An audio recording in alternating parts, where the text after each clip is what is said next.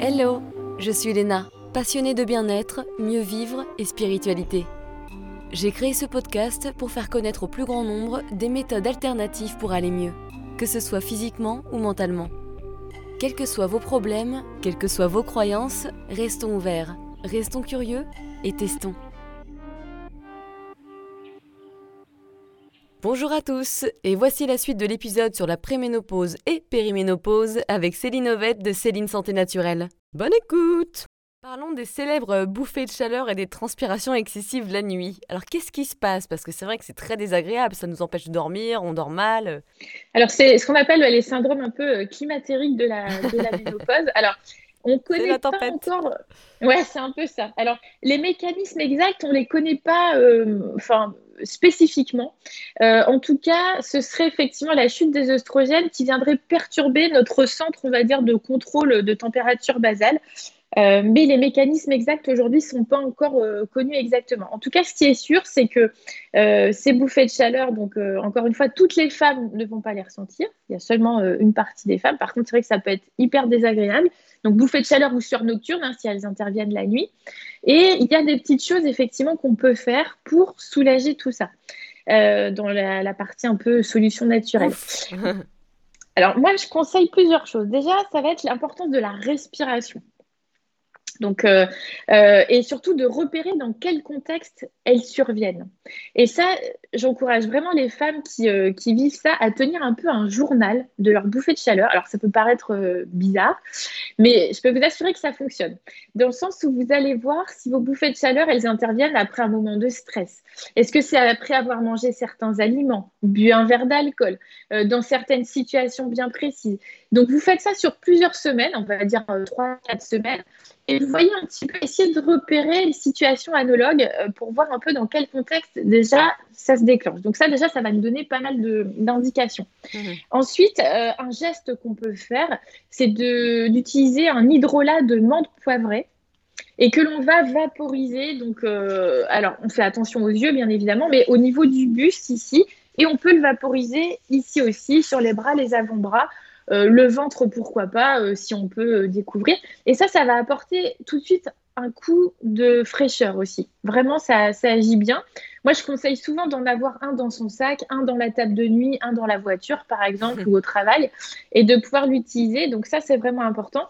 Et puis après, on sait que le, le, fait de pratiquer un sport aussi permet de calmer aussi les bouffées de chaleur. Le fait de transpirer euh, et de jouer un petit peu sur le cardio, ça euh, permet de réduire l'intensité et la fréquence aussi des bouffées de chaleur. D'accord. Intéressant. Et puis la cohérence cardiaque, les techniques de respiration euh, qu'on peut pratiquer. cohérence cardiaque, c'est on peut le faire de partout, ça nécessite aucun matériel, c'est accessible à tous et il y a plein d'effets sur les bouffées de chaleur, les sueurs nocturnes, mais aussi sur la concentration, sur le système immunitaire, sur tout un tas de trucs. Euh, J'ai entendu parler de l'hypnose aussi pour ça. Aussi, l'hypnose, l'acupuncture, il y a plein plein de techniques. Euh, moi, là, je donne juste des petits tips. Voilà, je vous donne juste des petits tips comme ça à essayer et, voilà qui sont facilement euh, faciles à mettre en place. Mais il existe vraiment pas mal de choses pour accompagner la femme euh, à cette époque. Et c'est à vous de trouver ce qui vous convient. Il y a la médecine traditionnelle chinoise, il y a, l'Urveda, euh, on a la naturo, on a plein, plein, plein de, plein de choses. Euh, et effectivement, il faut trouver ce qui vous convient parce que on est toutes différentes et on ne sera pas forcément toutes réceptives à la médecine traditionnelle chinoise ou à l'Ayurveda ou à l'acupuncture. Donc, il faut tester. Hmm. Quels sont les traitements classiques que l'on recommande en cas de périménopause pour apaiser les symptômes? Parce que certains, ils sont pas sans conséquences, euh, il me semble. Ils sont même controversés car ils augmentent le risque de certains cancers et les risques cardiovasculaires. Tu parles du traitement euh, substitutif de la ménopause? Exactement. Oui, alors ça, euh, alors c'est pareil. Qui dit traitement, pour moi, dit maladie. C'est un peu la même chose avec la pilule contraceptive. La pilule contraceptive, c'est un médicament euh, qu'on donne à des femmes euh, en bonne santé. On en avait parlé hein, lors euh, du podcast qu'on avait enregistré la fois dernière, mais c'est vrai que pour moi, c'est toujours compliqué de dire, voilà, je suis en bonne santé et je dois prendre un médicament pour contrer, alors soit un signe de bonne santé, comme la fécondité, par exemple, quand on prend la pilule, ou la ménopause, qui n'est pas une maladie, mais qui fait partie du processus naturel de la vie d'une femme, au même titre que la puberté, une grossesse, si on décide d'en avoir une, etc. Donc, voilà, donc déjà, il y a ça. Alors, effectivement, moi, je considère que c'est à chaque femme, effectivement, de, prendre sa décision vis-à-vis de ça, de s'informer, de peser le pour et le contre. Euh, le praticien de santé, médecin gynécologue, devra bien vérifier les antécédents, euh, vérifier s'il y a bien une mammographie qui a été faite de moins de deux ans. Enfin, il y a tout un tas de, choses à vérifier. Mais dans l'idée, euh, pour moi, je considère que le traitement hormonal substitutif de la ménopause ne doit intervenir qu'en dernier recours, quand on a d'abord essayer euh, des techniques naturelles et que bah, elles ont échoué. Euh, et surtout si et seulement si on a des symptômes rageants, enfin, c'est-à-dire euh, voilà des, trucs vraiment plus plus plus, des bouffées de chaleur qui nous empêchent mm. de mener une vie sociale normale, des, des, des, dépressions, ce genre de choses. Donc là oui pourquoi pas parce que si vraiment on est en échec avec les méthodes naturelles, ok. Il y a un autre cas où pour le coup le traitement peut être intéressant.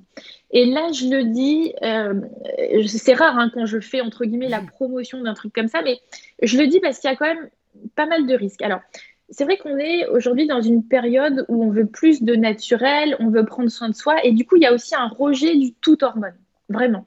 On le ressent, enfin voilà.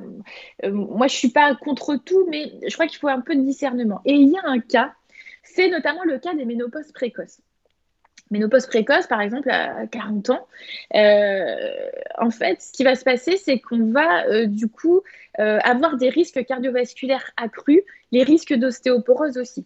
Donc là, ça peut valoir le coup de prendre ce traitement hormonal, sachant qu'il doit toujours être pris de manière très temporaire, ponctuelle. C'est très encadré aussi. Normalement, c'est un rendez-vous tous les ans à minima. On refait des examens pendant 4-5 ans, parce que là, il y aurait vraiment des risques à ne pas le prendre il y aurait plus de risques, entre guillemets, à ne pas le prendre qu'à le prendre, pour hmm. le coup.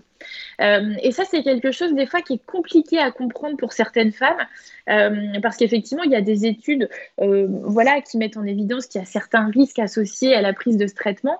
Mais quand on est dans un cas de ménopause précoce, sincèrement, j'avais le cas la fois dernière avec une consultante qui voulait pas en entendre parler. Moi, mon rôle, c'est pas du tout d'intervenir dans les traitements, les médicaments des, femmes qui me consultent, parce que ça, c'est des choses qu'elles doivent voir avec leur médecin, leur gynécologue. Mais là, elle m'avait dit, voilà, j'ai refusé de le prendre. Mon médecin, mon gynécologue insiste, etc. Qu'est-ce que vous en pensez? Et moi, bon, voilà, normalement, j'ai pas le droit de m'exprimer là-dessus, sauf que là, on était sur une ménopause très précoce, puisque c'était même un peu avant 40 ans. Et je lui ai dit, écoutez, il faut, faut, que vous en reparliez avec votre médecin, votre gynécologue, parce que de mon point de vue, il y a peut-être plus de risques de ne pas le prendre que de le prendre. Et là, vous vous exposez quand même à des troubles euh, assez conséquents. Donc euh, voilà. Après, c'est vrai que euh, il faut faire ses recherches, il faut se documenter, il faut en parler avec son médecin, son gynécologue. Alors je sais que souvent eux, ils sont un peu pour. Euh, on a aussi créé en toute une industrie autour de la ménopause et de la préménopause. Aujourd'hui, c'est un peu euh, une maladie à traiter, alors que je rappelle que c'est un processus qui est naturel dans la vie d'une femme. Et il y a aussi cette tendance à tout vouloir traiter aujourd'hui avec des médicaments, alors qu'il y a plein de solutions naturelles euh, accessibles à toutes, l'alimentation, la nutrition, la micronutrition, l'activité physique. Euh, après, on peut se complémenter et qui donnent déjà d'énormes résultats. Non, mais je suis totalement d'accord avec toi. Il faut tester, il faut être curieux, il faut voilà, trouver ce qui fonctionne de manière un peu plus naturelle et puis effectivement euh, s'ouvrir à d'autres horizons plus classiques si jamais ça ne marche pas. Je pense que c'est une démarche qui paraît assez logique. Tout à fait. Oui, tout à fait. Et il y a aussi des patchs ou des crèmes. Hein. On dit que c'est mieux parce que ça évite d'en prendre par la bouche et apparemment ça n'est pas top parce que ça arrive directement dans l'intestin ou le foie dans ces cas-là. Ouais, alors ça aussi. Alors tu, je pense que là tu fais référence à tout ce qui est un peu à base de progestérone naturelle ou ce genre de choses. Euh, alors là aussi sur la progestérone naturelle. Alors il y a un gros, euh, il y a un gros débat et c'est très compliqué. Euh, en fait, il y a eu une, alors c'est pas une mode, mais il y a eu à un moment donné euh, la sortie de crème euh, à base de progestérone.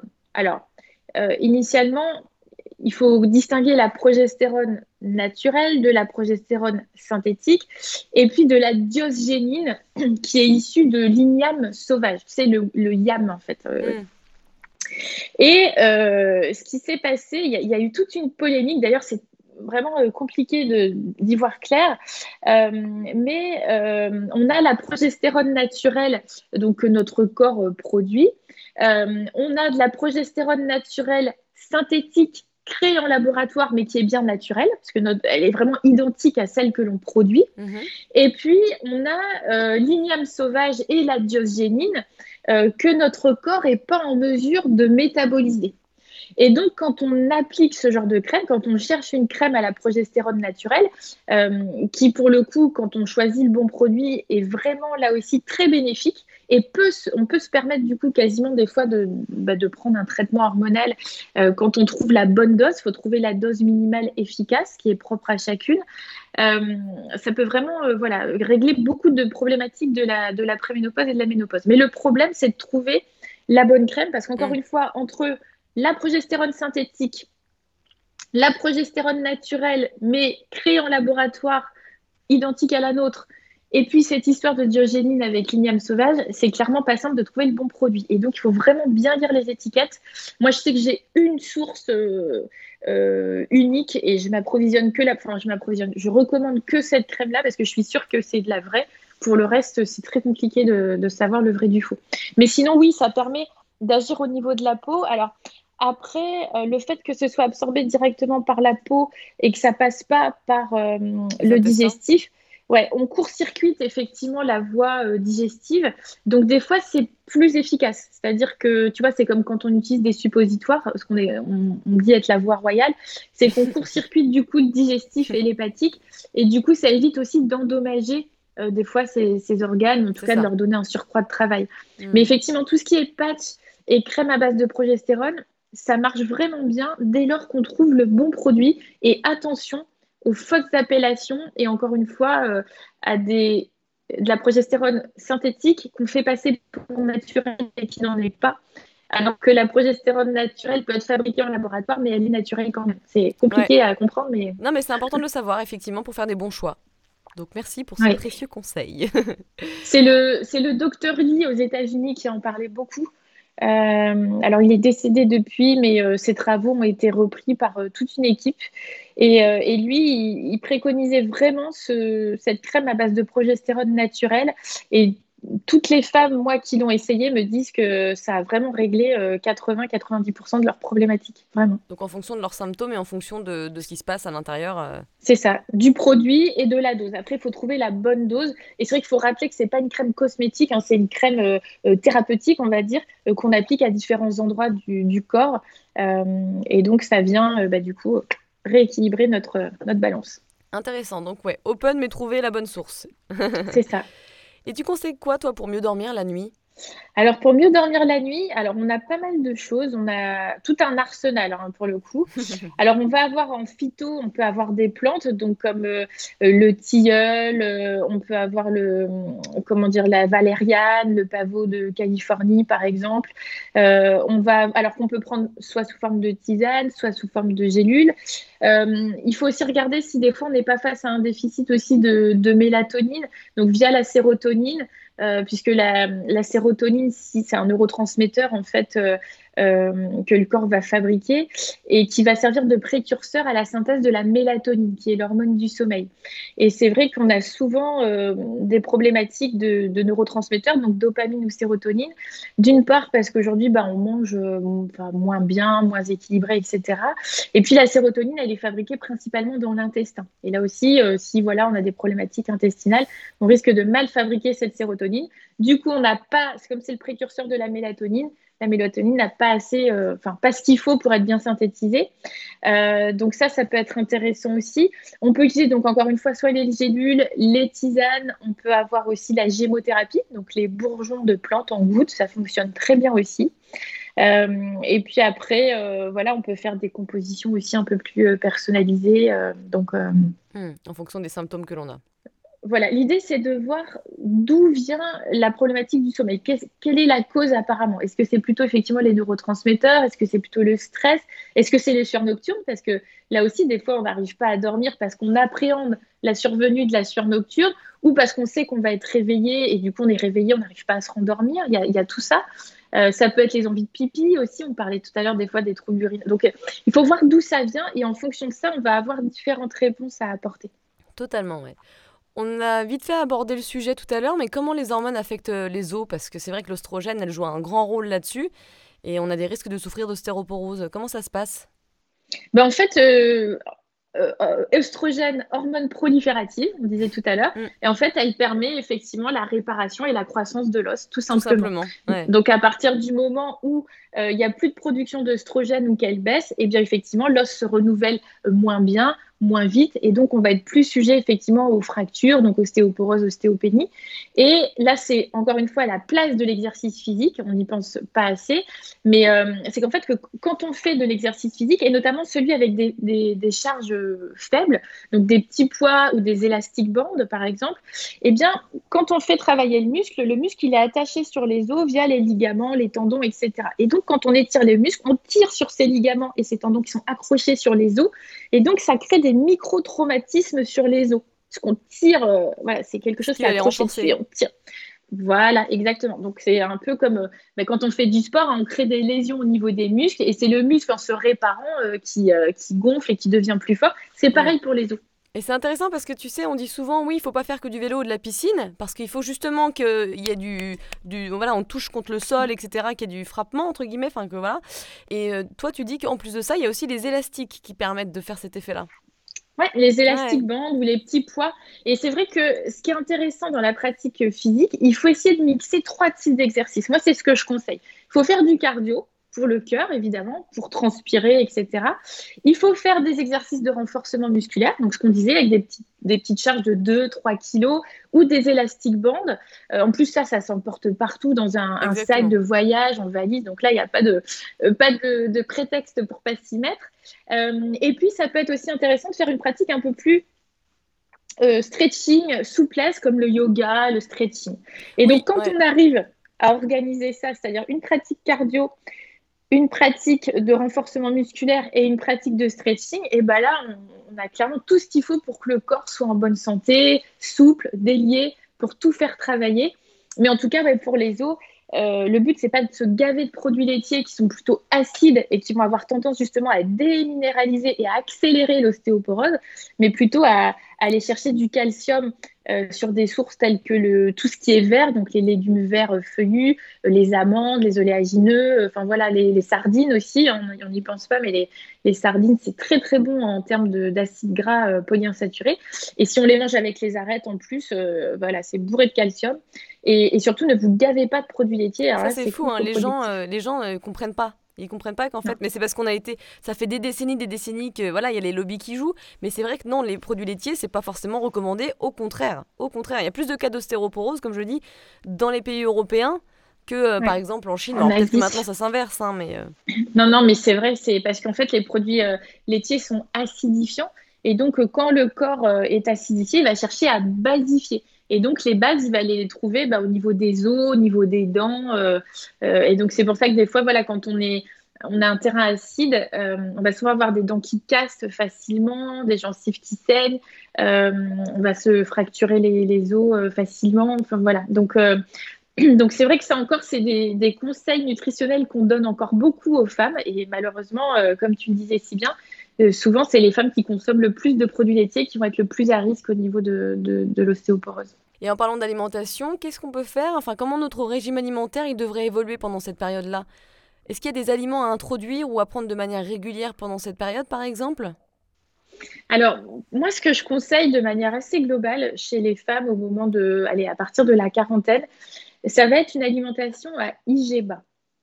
Index glycémique bas. Alors l'index glycémique, c'est quoi? C'est la propension d'un aliment à augmenter votre taux de sucre dans le sang, c'est-à-dire la glycémie.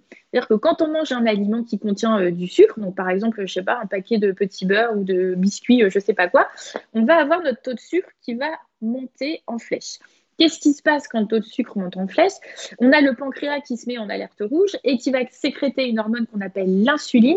Et le but de l'insuline, c'est de faire revenir ce taux de sucre à la normale. Hmm comment elle agit cette insuline, c'est une clé de stockage. C'est une clé qui va ouvrir, on va dire, certaines zones de stockage dans le corps, donc notamment dans le foie, euh, dans les muscles, et elle va stocker ce sucre euh, en excès sous forme de glycogène. Et c'est notamment ça que vous allez cramer quand vous allez faire un effort prolongé de 40-45 minutes. Donc elle va le stocker sous forme de gras, pour le coup. Parce qu'on pense souvent que le sucre euh, on pense souvent pardon, que le gras fait grossir, mais en fait, c'est bien le sucre qui fait grossir et qui va être transformé en gras quand il n'est pas euh, utilisé sous l'action donc de l'insuline. Et donc, l'idée, ça va être de stabiliser nos sécrétions d'insuline, éviter que ça fasse le yo-yo. On va essayer que ce soit très modéré. Et pour ça, on va essayer de stabiliser la glycémie. Donc, on va consommer des aliments à IG bas, c'est-à-dire qui vont entraîner une faible augmentation de la glycémie.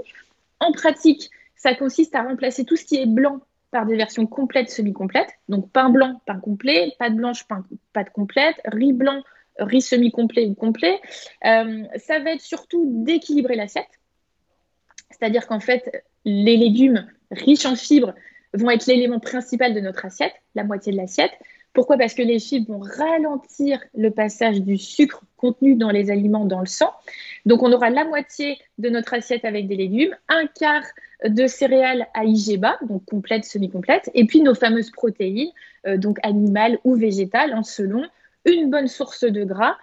Et à la ménopause, préménopause, ce qui est important, c'est de manger deux fois mieux euh, et pas deux fois moins. Parce que ça aussi, on le voit. Mmh. Euh, moi, j'ai des femmes qui arrivent, elles sont à 1000 calories par jour. Ah oui, non, mais alors déjà, ça va pas bien se passer. Régime hypocalorique. Alors ça, c'est atroce. Le problème, c'est que c'est encore très courant dans les approches diététiques d'aujourd'hui. Euh, et les régimes hypocaloriques ne fonctionnent pas. Euh, déjà parce que euh, même l'idée de création d'un déficit calorique, on peut la remettre en cause de plein de manières différentes. parce que le, le corps humain, c'est pas un moteur. Donc ça, ça marche dans la thermodynamique avec des calculs bien parfaits, etc. Mais euh, chaque corps est différent, on a des métabolismes différents. Si on est encrassé, on ne va pas euh, métaboliser de la même façon la nourriture, etc. Donc cette idée de calories in, calories out, euh, ça ne marche pas. Et surtout, ça ne fait pas la distinction entre la qualité des calories. Parce qu'une calorie, enfin je sais pas, 50 calories de chips, c'est pas égal à 50 calories d'épinards. Il n'y a pas du tout la même valeur nutritionnelle à l'intérieur.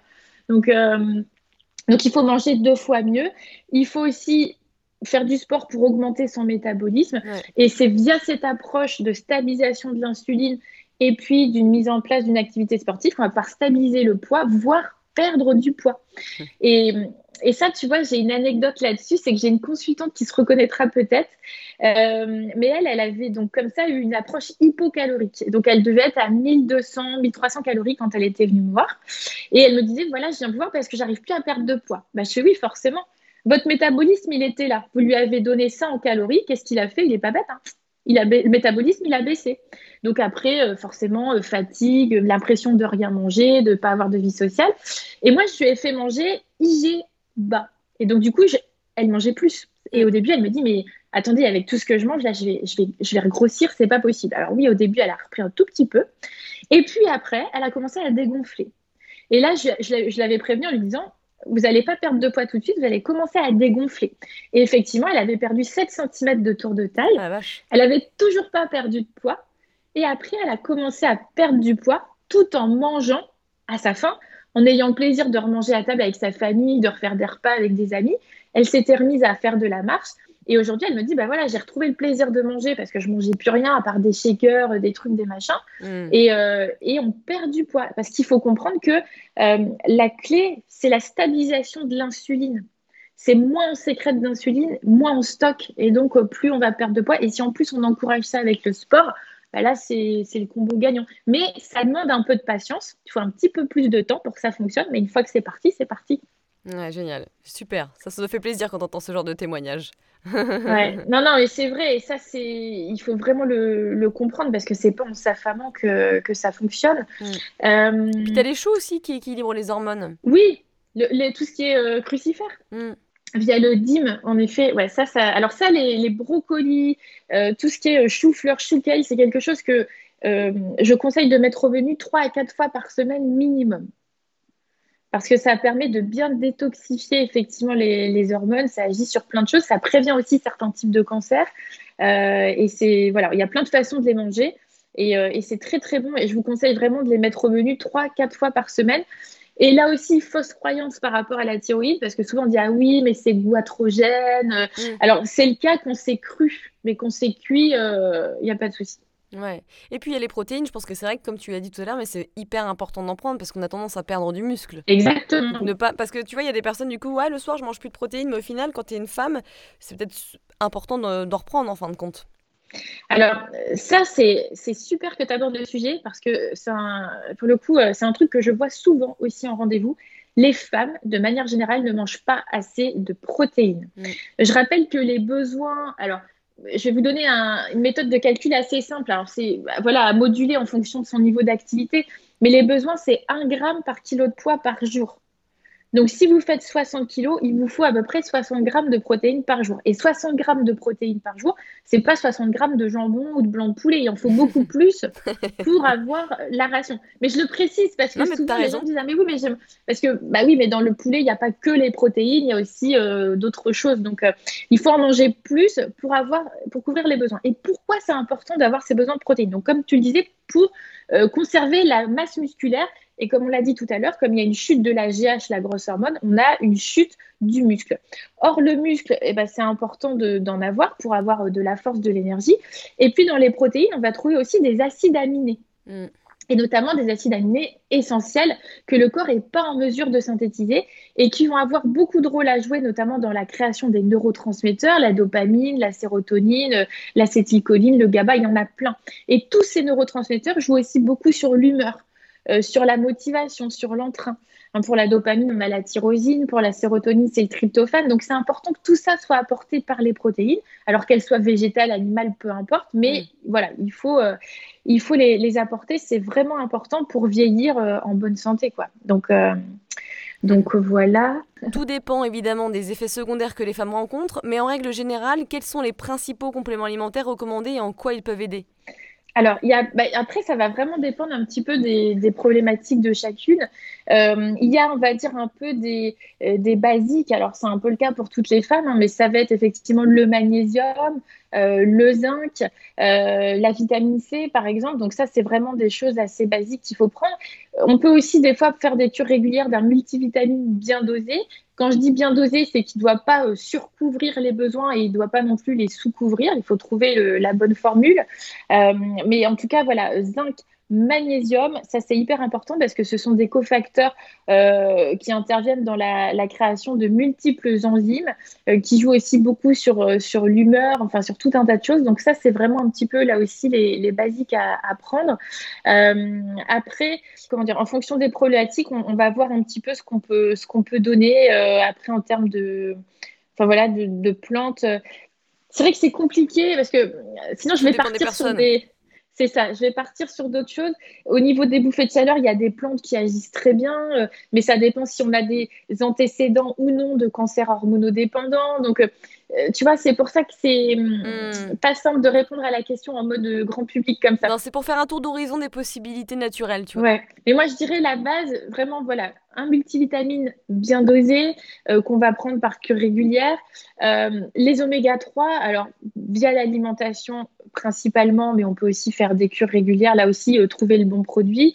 le zinc, le magnésium et la vitamine C, ça me paraît être les bons basiques. Et après, en fonction des problématiques de chacune, de ses antécédents, on va venir rajouter certaines plantes, certains micronutriments. C'est pour ça qu'évidemment, c'est toujours intéressant d'essayer de trouver un spécialiste euh, ou un naturopathe, en tout cas quelqu'un qui peut nous aider et nous éclairer sur ce sujet. C'est ça. Et puis, là aussi, enfin, c'est pas pour faire peur que je dis ça, mais euh, c'est toujours compliqué parce que on se dit que comme un produit est en vente libre, il est forcément sans danger. Et en fait, avec les plantes ou les huiles essentielles, euh, il faut savoir que ça peut être euh, hyper actif et qu'on peut faire beaucoup de bêtises, notamment en cas d'antécédents de cancer hormonodépendant. Il y a des plantes qui sont formellement interdites entre guillemets, qu'il faut surtout pas prendre parce qu'elles vont encourager, pardon, le le risque plutôt que de le, préserver. Donc euh, c'est pour ça qu'il ne faut pas faire n'importe quoi et il y a beaucoup de compléments euh, ciblés, euh, ménopause, préménopause, etc., qui vont contenir ce genre de plantes. C'est ciblé ménopause, mais c'est pas ciblé par rapport à tes antécédents. par rapport à tes antécédents, effectivement. Donc oui, c'est trop généraliste. Oui, ouais, ouais, tout à fait. Il y a des plantes comme ça qui, je trouve, sont un peu problématiques et voilà, qu'on met un peu à toutes les sauces et qui, pour moi, sont pas, enfin, peuvent potentiellement être plus dangereuses que bénéfiques. Quoi. Bah oui, le pouvoir des plantes, euh, c'est pas rien. on sous-estime, on dit oui, c'est des petites plantes, et ben non, mais même une tisane, ça peut avoir de l'importance, c'est important, faut faire attention à ça, exactement. Tout à fait. Ouais. Alors, ma dernière question, ça serait le soja. Ça, c'est hyper intéressant, je trouve, parce qu'on entend tout et n'importe quoi. Et je trouve qu'on le diabolise quand même beaucoup, faut dire, surtout qu'il peut s'avérer utile dans ce cas précis avec les isoflavones. Alors, le soja, comme tu disais, c'est compliqué. Euh, parce qu'aujourd'hui, effectivement, on entend tout et son contraire, mais surtout, on va trouver des études qui vont nous dire un peu euh, tout et leur contraire. Donc, euh, alors, moi, j'aime toujours bien rappeler un peu dans quel contexte on s'est intéressé au soja initialement. C'est parce qu'effectivement, on s'est rendu compte que euh, les femmes asiatiques avaient moins de cancers hormonodépendants que les femmes européennes ou, enfin voilà, comment dire occidentale. Enfin, pas européenne, mais. Et pourtant, elles en bouffaient hein, du tofu. Hein. voilà, chercher le terme. Mais effectivement, donc ça. Et du coup, on était venu à s'intéresser un petit peu à ça et voir un peu s'il pouvait y avoir des effets bénéfiques à la fois pour euh, euh, prévenir ce type de cancer, mais aussi sur les bouffées de chaleur, ce genre de choses. Mm. Et euh, de là, voilà, on a fait un certain nombre d'études. Il y a certaines choses qu'il faut savoir. C'est que déjà, en Asie, le soja, il est consommé de manière fermentée alors que chez nous, il est ultra transformé, n'est-ce pas? C'est des galettes, des, euh, des, steaks végétaux, des laits végétaux, enfin des, trucs texturisés, enfin tout ce qu'on veut, mais c'est ultra transformé et ça n'a rien de fermenté. Euh, il faut savoir aussi que les Asiatiques l'utilisent en condiment, donc c'est-à-dire en, petit accompagnement, alors que nous, ben, tout de suite, c'est voilà le steak de soja, le truc de soja, c'est des grosses quantités. Et puis surtout, ils ont une flore on revient à la flore intestinale, ils ont une flore intestinale qui est, différente de la nôtre et en tout cas qui leur permet de métaboliser le soja, ce qui n'est pas le cas euh, chez nous. C'est à peu près 20% chez nous de la population qui est capable de métaboliser le soja. Donc il y a ça. Et puis après, il y a un, autre truc qui, alors c'est en plus, hein, mais ça c'est moi, c'est que faut savoir qu'il y a 95% de la production de soja, elle est OGM aujourd'hui. Oui, alors ça, nous en France, on est quand même un peu plus protégés, surtout si on prend bio. Je parle du bio, hein, encore une fois. C'est ça. Il y en a dans le sud-ouest, c'est plutôt rassurant. Oui, c'est pas du Chili ou du Pérou ou de je ne sais où, euh, de trucs de l'horreur. C'est ça. Mais grosso modo, sur des produits de base euh, conventionnels, enfin ce qu'on trouve euh, majoritairement, on est surtout sur des, des OGM. Donc, donc déjà, on a ça. Et donc, on s'est rendu compte que par rapport à ça, donc au fait que nous, on mange plutôt du soja ultra transformé, surtout des grosses quantités, on sait qu'on n'a pas forcément la flore pour le métaboliser. Donc du coup, c'est un peu compliqué, euh, moi je trouve, de se positionner par rapport à ça et de savoir si en effet euh, c'est bénéfique ou pas. Ce qui est certain, c'est que euh, le mode d'action, c'est qu'en fait, ça va venir effectivement mimer l'action de nos œstrogènes, donc en venant se fixer sur les récepteurs. Et comme au moment de la ménopause, on n'en produit plus hein, des œstrogènes naturels, voilà, ça va avoir un effet, un certain effet qui peut être favorable à certaines femmes. Maintenant, pardon, maintenant sur euh, vraiment les bénéfices à long terme et euh, voilà, est-ce qu'on doit en faire une grosse consommation? Moi, je trouve qu'on a encore le doute aujourd'hui et que du coup, euh, voilà, encore une fois, quand il y a un doute, il n'y a plus de doute. Et moi, je préfère l'éviter et pas forcément le conseiller encore. Même sous forme fermentée? Alors, sous forme fermentée, non, ça, on peut le, consommer un petit peu, il n'y a pas de souci. Mais ma question, enfin, comment dire, mon truc, c'est de dire, est-ce qu'on en tire vraiment des bénéfices au final? Je ne sais pas exactement. Je ne hmm. sais pas. En fait, quand je regarde les études aujourd'hui, euh, et je regarde régulièrement, euh, j'ai pas de comment dire, je trouve qu'on n'a pas de consensus. Tu vas, tu vas dire une étude qui va te dire voilà, il y a des effets, etc. Trois jours après, tu en as une autre qui te dit l'inverse. Ouais, c'est un sujet. Et je trouve que Ouais, c'est assez compliqué. Tu vois, c'est compliqué. Et alors après, voilà, moi, à mon niveau, comme je le dis toujours, je suis ni médecin, ni biologiste, ni chercheuse. Euh, je peux pas affirmer, enfin, quand j'affirme quelque chose, c'est que je lis des choses et que j'ai lu un faisceau de choses qui, qui me prouvent par A plus B que c'est vrai. Pour le soja, aujourd'hui, c'est pas encore le cas. Hmm. Euh, tu vois, enfin, je trouve qu'on a encore, je sais pas, il y a encore trop de choses qui.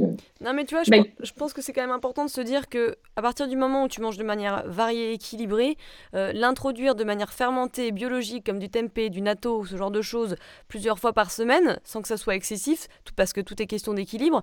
Je pense que dans tous les cas, ça peut t'apporter des, voilà, des, des, bonnes protéines. Oui, tout à fait. Et puis les isoflavones, etc. Mais, mais, mais pour le coup, euh, ouais, de, voilà, d'aller à fond là-dessus, en mode tous les jours, etc.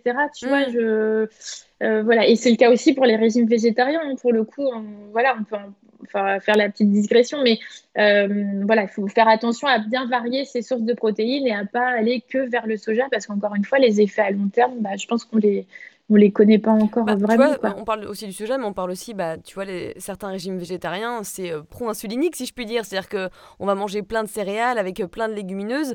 C'est toujours pareil, c'est aussi varier son alimentation. C'est pour ça que je parle aussi du, du soja fermenté, parce que c'est ça peut éviter de prendre encore une fois des céréales, donc des glucides, des glucides et des glucides il faut faire attention, il faut effectivement c'est un, un, sujet vaste, il ne faut pas se lancer dans le végétarisme ou le végétalisme comme ça, hop, sans, sans connaître quoi que ce soit sur son corps et sur les apports nutritionnels, c'est hyper important. Mm. Surtout que, bah, encore une fois, c'est pas un régime qui convient à tout le monde mm. Donc euh, c'est important. Est-ce qu'il y a quelque chose que tu veux rajouter? Alors oui, il y a un sujet, euh, et je voulais en dire quelques mots, c'est le, le sujet de la thyroïde. Euh, au moment effectivement de la préménopause et de la ménopause, euh, tout simplement parce que c'est comment dire, souvent les symptômes se juxtaposent euh, et on passe souvent à côté d'un diagnostic d'hypothyroïdie en mettant tout ça sur le compte de la ménopause. Et donc c'est important de comprendre euh, qu'il euh, y a un lien entre les hormones euh, thyroïdiennes et les hormones sexuelles, et notamment avec la, comment dire, les œstrogènes. et donc, voilà, il faut, vraiment, comment dire, enfin, par rapport aux symptômes qu'on peut avoir, il y a beaucoup de, voilà, de cas où on passe à côté d'une hypothyroïdie, et c'est important de le savoir et des fois d'insister pour faire vérifier un petit peu la fonction de la thyroïde. Euh, à ce moment-là, puisque le, on va dire le déséquilibre hormonal euh, va vraiment agir sur euh, les hormones en augmentant la production d'hormones inactives. Et donc ça, ça peut traduire effectivement derrière un sous-fonctionnement de la thyroïde et donc des hypothyroïdies. Et là aussi, il y a beaucoup d'errances médicales sur ce sujet. Hmm. Et, et, ça me tient à cœur parce que, bah, pareil, l'hypothyroïdie, le, la façon dont on mesure les hormones encore en France, euh, bon voilà, on est un peu. Pas terrible.